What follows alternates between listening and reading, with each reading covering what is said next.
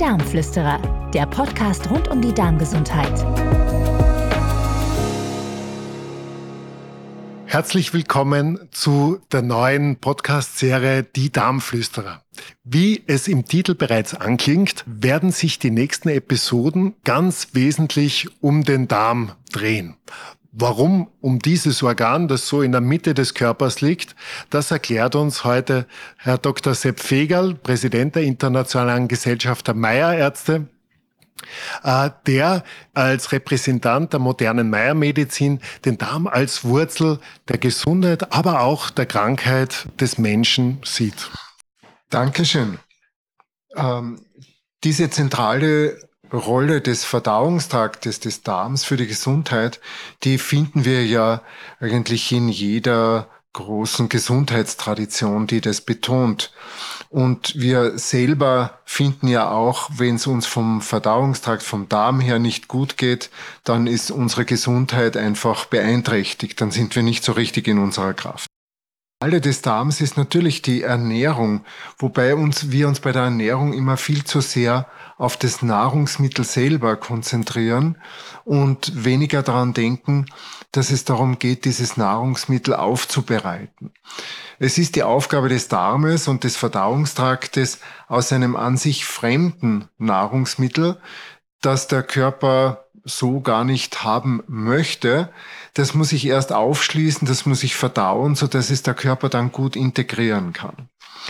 Für diese Aufgabe steht uns ja ein, ein sehr langer Verdauungstrakt zur Verfügung. Der Darm hat doch eine Länge von etwa sieben, acht Metern. Und er hat eine Oberfläche von ein paar hundert bis zu 3000 Quadratmeter, je nachdem, wie man das jetzt berechnet. Also eine immens große Oberfläche. Und entsprechend der, dieser großen Oberfläche und der Wichtigkeit auch für unser Immunsystem finden wir etwa 70 Prozent der immunkompetenten Zellen im Bereich des Verdauungstraktes situiert. Das ist kaum zu glauben, gerade auch wenn man sich vor Augen hält, dass die Oberfläche des Menschen, äh, die Haut, ja in etwa zweieinhalb Quadratmetern entspricht, wenn der Körper sehr üppig ausgefallen ist und wie sehr es uns schon in unserem in unserer Eigenwahrnehmung, in unserem Verständnis von Gesundheit und Kraft irritiert, wenn ein paar Wimmer diese Oberfläche äh, schmücken. Umso mehr ist es umso mehr muss man davon ausgehen, dass wenn also der Darm nicht in Ordnung ist, sich nicht wohlfühlt, ja, oder auch Probleme wie Entzündungen zum Beispiel beherbergt, dass das Gesamtwohl des Menschen massiv beeinflussen würde, oder? Ja, wir sprechen ja auch von diesem Darmhirn, von dieser ganz intensiven Verbindung zwischen dieser Nervenverbindungen praktisch zwischen Darm und dem zentralen Nervensystem. Wobei der Großteil der Informationen, etwa 90 Prozent vom Darm zum Hirn gehen und ein kleiner Teil vom Hirn zum Darm. Das wirft natürlich die Frage auf, wer ist da wirklich der Chef im Körper? Ja? Und wir kennen ja, wie sehr wir uns beeinträchtigt fühlen, wenn es im Verdauungstrakt nicht ganz so gut geht. Ähm, also es wird für uns wichtig sein, äh, diesen Darm einfach für eine gute, für eine gute Leistungsfähigkeit, für ein gutes Funktionieren, für eine gute Gesundheit, diesen Darm pfleglich zu behandeln. Und da kommen wir zu dem Titel auch der Darmflüsterer. Die Darmflüsterer sind einfach Ärzte, die sich aus einer ganzheitlichen Sicht mit dem Verdauungstrakt beschäftigen und die eine besondere Ausbildung, nämlich die Diagnostik und Therapie nach FX Meyer absolviert haben und damit ähm, ein anderes Verständnis haben, um den Darm zu verstehen müssen wir ihn auch begreifen, wir müssen zuhören können. Das klingt sehr gut. Äh, jetzt darf ich vielleicht nur fragen, äh, der Dr. Franz Xaver Mayer, den Sie angesprochen haben, ist ein österreichischer Arzt gewesen. Äh, lebt er noch? Ist er noch greifbar oder worauf berufen Sie sich? Ja, dieser Dr. Franz Xaver Mayer, der hat gelebt zwischen 1875 und 1965.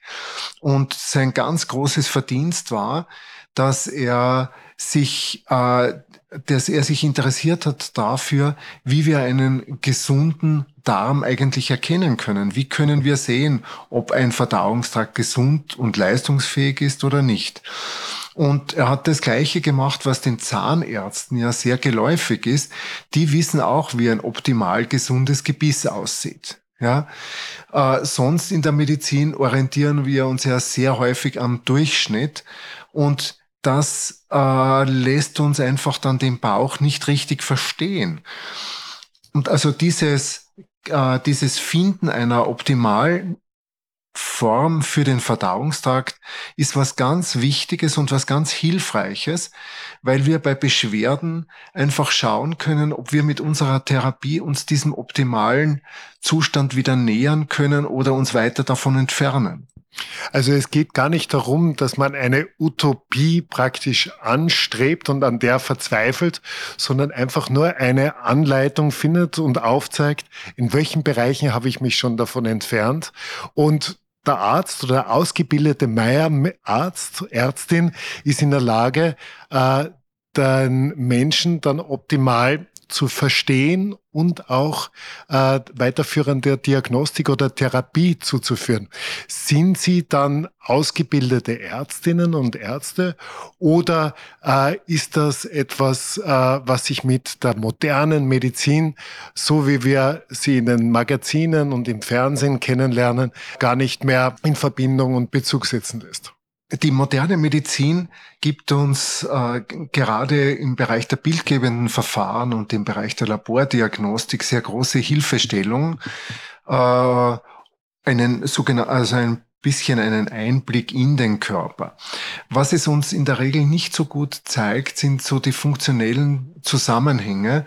Und für die ist es eben wichtig, diese feinsinnige Diagnostik, dieser Blick auf den Körper, der uns schon so vieles zeigt, dieses Begreifen, dieses Spüren, wie reagiert der Darm unter meinen Fingern ähm, auch dem Darm zuhören praktisch.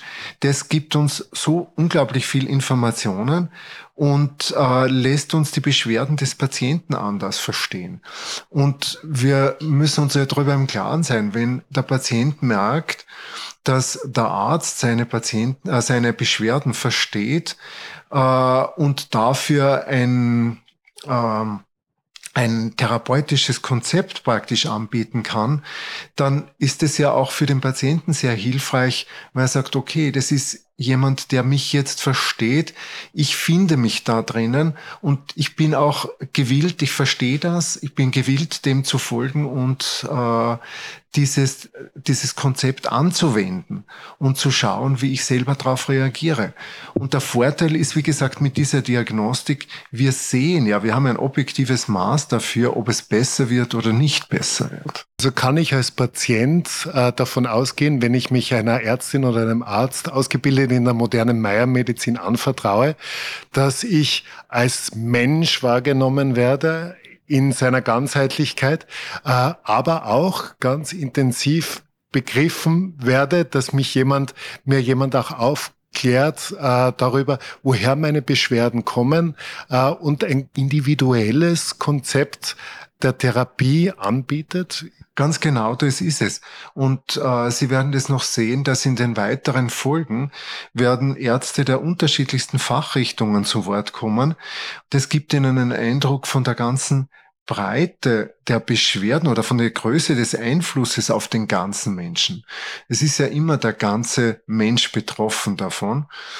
Und äh, es ist unwahrscheinlich, wie, wie hilfreich das ist und wie groß die Auswirkungen sind, wenn wir mal die Mitte des Menschen, dieses zentrale Verdauungsorgan, wenn das wieder in einem besseren Gesundheitszustand ist, wie der ganze Mensch wieder ein anderes Regenerationsverhalten und Regenerationsvermögen kommt. Kann ich also erwarten, dass wenn mir zum Beispiel die Schulter schmerzt ja, und ich Probleme habe beim Tennisspiel oder aber zum Beispiel äh, es äh, Unregelmäßigkeiten in meinem Zyklus gibt oder Probleme meines seelischen Wohls, dass mir vielleicht der Kontakt mit einem Meierarzt, einer Meierärztin äh, hilfreich wäre?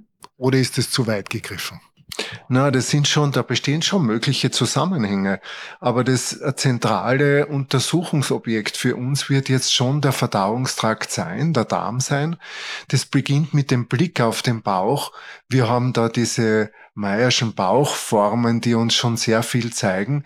Und Sie müssen sich einfach vorstellen, wenn Sie einen Blick auf den Bauch werfen, was Sie dort sehen, entspricht dem Zustand des Dünndarms. Der Dünndarm ist das Organ, das sie ernährt, dass es die zentrale Ernährungsaufgabe hat. Wenn dieses, äh, wenn dieses Organ in einem optimalen Zustand ist, Funktionszustand ist, dann kann es sich schön zusammenziehen, wird es klein sein und es wird auch dieser kleine Bauch da sein, dieser schöne kleine Bauch. Wenn der Bauch größer wird oder wenn er schwerer wird, dann zeigt uns das immer, äh, dass der Darm einfach überfordert ist. Sie können mich jetzt leider nicht sehen, aber ich muss gerade heftig schmunzeln, weil ich dran denke, wie sich mein Körperbild am Abend vor dem Spiegel darstellt. Ich denke, da ist mein Dünndarm offensichtlich nicht sehr glücklich, weil er wirkt dort schon relativ schwer und müde. Was kann man also tun? Wie äh, kann die moderne Meiermedizin hier helfen? Ja, es ist schon einmal das erste ist wichtig, dass wir so die Grundprinzipien verstehen.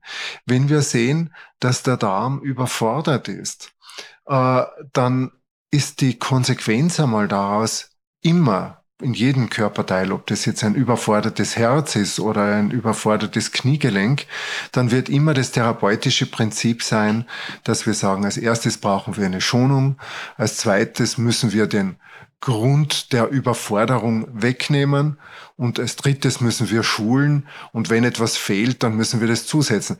Und das ist genau das Prinzip der Meiermedizin. Wir sagen, als erstes einmal geht es um die Schonung. Schonung der Verdauungstrakt darf nicht überfordert werden. Es muss leicht, verdaulich, gut bekömmlich sein, das Essen. Das zweite ist, der Darm muss sich leer machen können. Also diese Säuberung, dieses Wegnehmen von den belastenden Faktoren. Äh, das dritte Prinzip ist diese Schulung. Ich muss wieder schauen, dass ich die Nahrung so zubereite, äh, jetzt auch durch Kauen, durch gutes Essen, bewusstes Essen, dass mein Verdauungstrakt damit arbeiten kann, dass er die gut aufspalten kann.